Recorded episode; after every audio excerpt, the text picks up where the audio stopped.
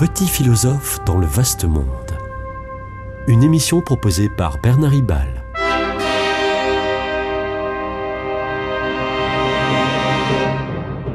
Bernard Ribal, essayiste, agrégé et docteur en philosophie. Début juillet, euh, nos radios chrétiennes inaugurent leur grille d'été, ce qui m'incite à jeter un regard non exhaustif hein, sur les dix derniers mois depuis euh, la rentrée de septembre 2021.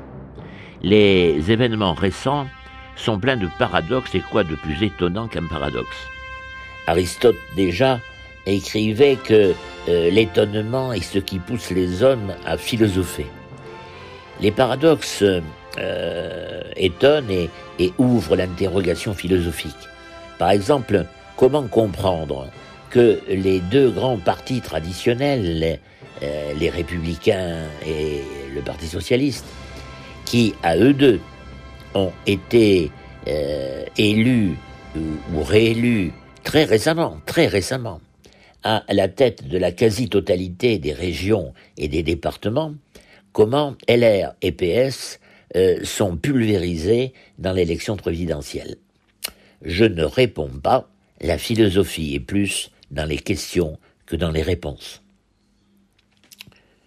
Autre questionnement français, pourquoi n'entendons-nous plus du tout les alertes des agences de notation qui nous effrayaient euh, dans un suspense stressant en 2008 avec leur A++ ou A+, ou, ou B-, euh, que sais-je, les, sirènes des agences de notation devraient euh, nous assourdir aujourd'hui, euh, tant le salutaire, quoi qu'il en coûte, qui se prolonge en 2021 et même 2022, entraîne une dette, une dette cumulée de plus de 115% du PIB.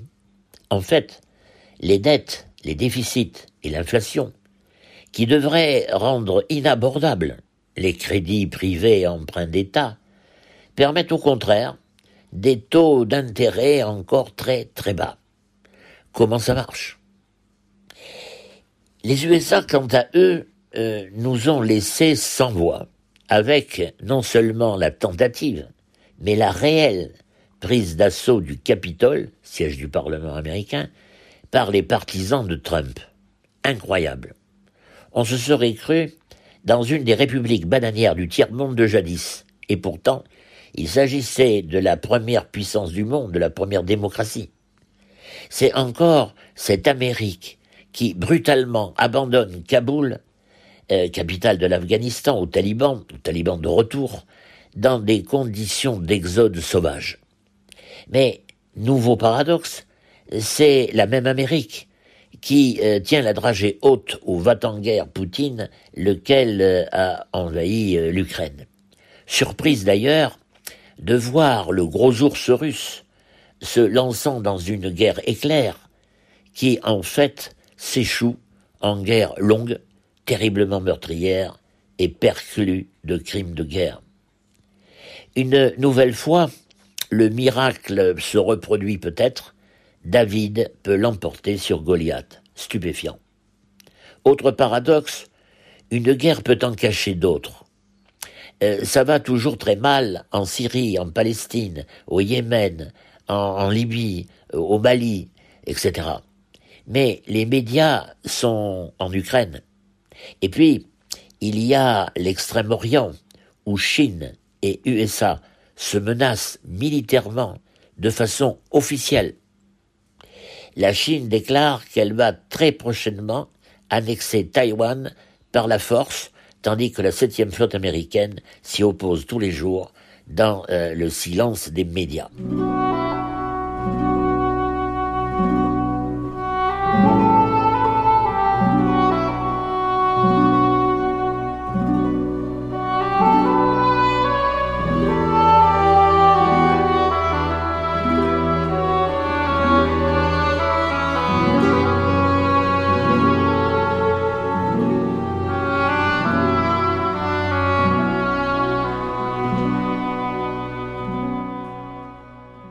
Revenons en France où euh, les paradoxes ne manquent pas.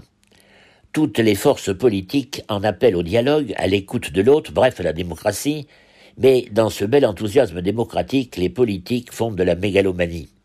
Le dialogue ne s'effectue pas seulement, voire d'ailleurs pas du tout, dans leur bulle politicienne, le dialogue commence avec et par les corps intermédiaires si souvent négligés. Ce printemps 2022, patronat et principaux syndicats ont conclu un accord national interprofessionnel sur le paritarisme et le dialogue social. Enfin, une forme réelle de comité paritaire permanent du dialogue social voit le jour, en, pleine autonomie, et, au-delà des seules sollicitations gouvernementales, comme c'était le cas jusqu'à aujourd'hui. Cet espace de, dialogue, enfin, continue, hein, c'est là l'essentiel, continue, euh, cet espace de dialogue enfin continu des partenaires sociaux est une formidable avancée. Mais, qui en parle? Il n'est question que de l'Assemblée nationale qui s'entre-déchire, alors que le dialogue social devient enfin permanent, mais, dans l'indifférence des politiques. Enfermé dans sa bulle, la vie politique n'intéresse qu'une moitié des Français, d'où euh, l'énorme abstention. Que c'est bizarre. Quant à l'Europe, paradoxalement encore, elle souffre de son succès, de son attraction. Difficile pour l'Europe d'avancer dans la mesure où, pour les principales décisions, il faut l'unanimité des 27 pays. 27 et bientôt plus, avec entre autres, je dis bien entre autres car il y en a beaucoup, avec entre autres l'Ukraine et la Géorgie menacées par la Russie. Ça va devenir intenable si l'on euh, n'abroge pas cette règle de l'unanimité. Il y a toujours de mauvais coucheurs, en l'occurrence aujourd'hui la Pologne et la Hongrie, qui euh, pourtant sont parmi les pays les plus bénéficiaires du soutien européen.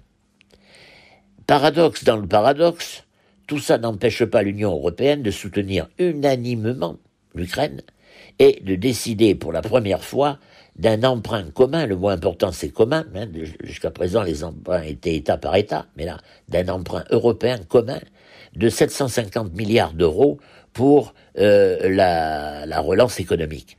C'est cette même Europe qui a décidé le pacte vert qui conduit l'Union européenne à la neutralité carbone en 2050.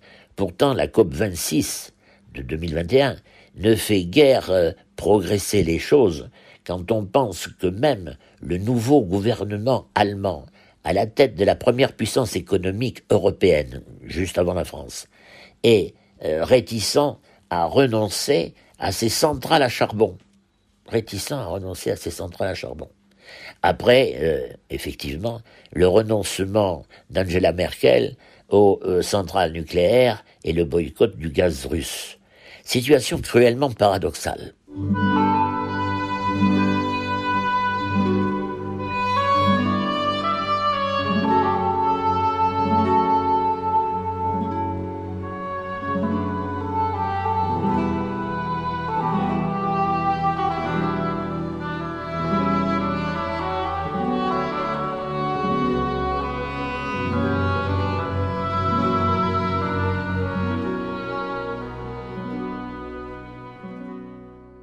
Finalement, on peut dire que l'écologiste dont la notoriété mondiale est la plus patente, c'est surprenant. C'est le pape François, dont l'encyclique de 2015, date aussi, fait toujours autorité en 2022, car François a su donner à l'écologie une dimension pas seulement environnementale, mais aussi culturelle, philosophique et spirituelle, à savoir l'écologie intégrale. Cependant, l'Église aussi est dans le paradoxe car elle, qui prône le respect de la dignité de la personne humaine, vient de reconnaître les abus sexuels sur enfants d'une petite minorité de prêtres coupables, mais coupables d'une immense faute, plus ou moins déniée. Euh, L'Église veut se ressaisir et elle est en train de vivre un synode auquel les laïcs ont déjà largement participé. Mais je vais me répéter, nouveau, nouveau paradoxe. Si Vatican II, le Concile Vatican II, avait pleinement été suivi des faits dès 1965, y aurait-il besoin de ce synode qui reprend les problématiques et semble-t-il les conclusions de la constitution Lumen Gentium du Concile, à savoir en quelque sorte décléricaliser le pouvoir dans l'Église en le partageant avec les laïcs? L'histoire, l'histoire avance lentement. Il n'y a d'ailleurs pas euh, de sens logique irrémédiable de l'histoire. Nous le faire croire est une escroquerie. Je ne parle pas simplement euh, des erreurs de, de, de la dialectique matérialiste de l'histoire de Karl Marx. On nous dit aujourd'hui que le, le droit à l'avortement, à la PMA, etc., sont dans le sens de l'histoire. Je veux bien croire qu'il y a un aspect humaniste dans ces opinions sociétales. Mais il n'y a pas de sens de l'histoire. La Cour suprême des USA n'a pas cassé la remise en cause euh, du droit à l'avortement dans le Texas.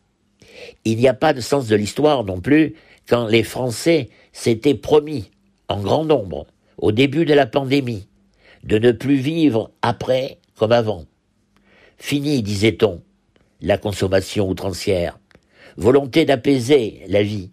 Mais en 2022, tout est oublié, tous pour l'augmentation du pouvoir d'achat, du pouvoir de consommer. Nouveau paradoxe, j'arrête là, la philosophie a du pain sur la planche de l'étonnement. C'était Petit philosophe dans le vaste monde, une émission de Bernard Ribal.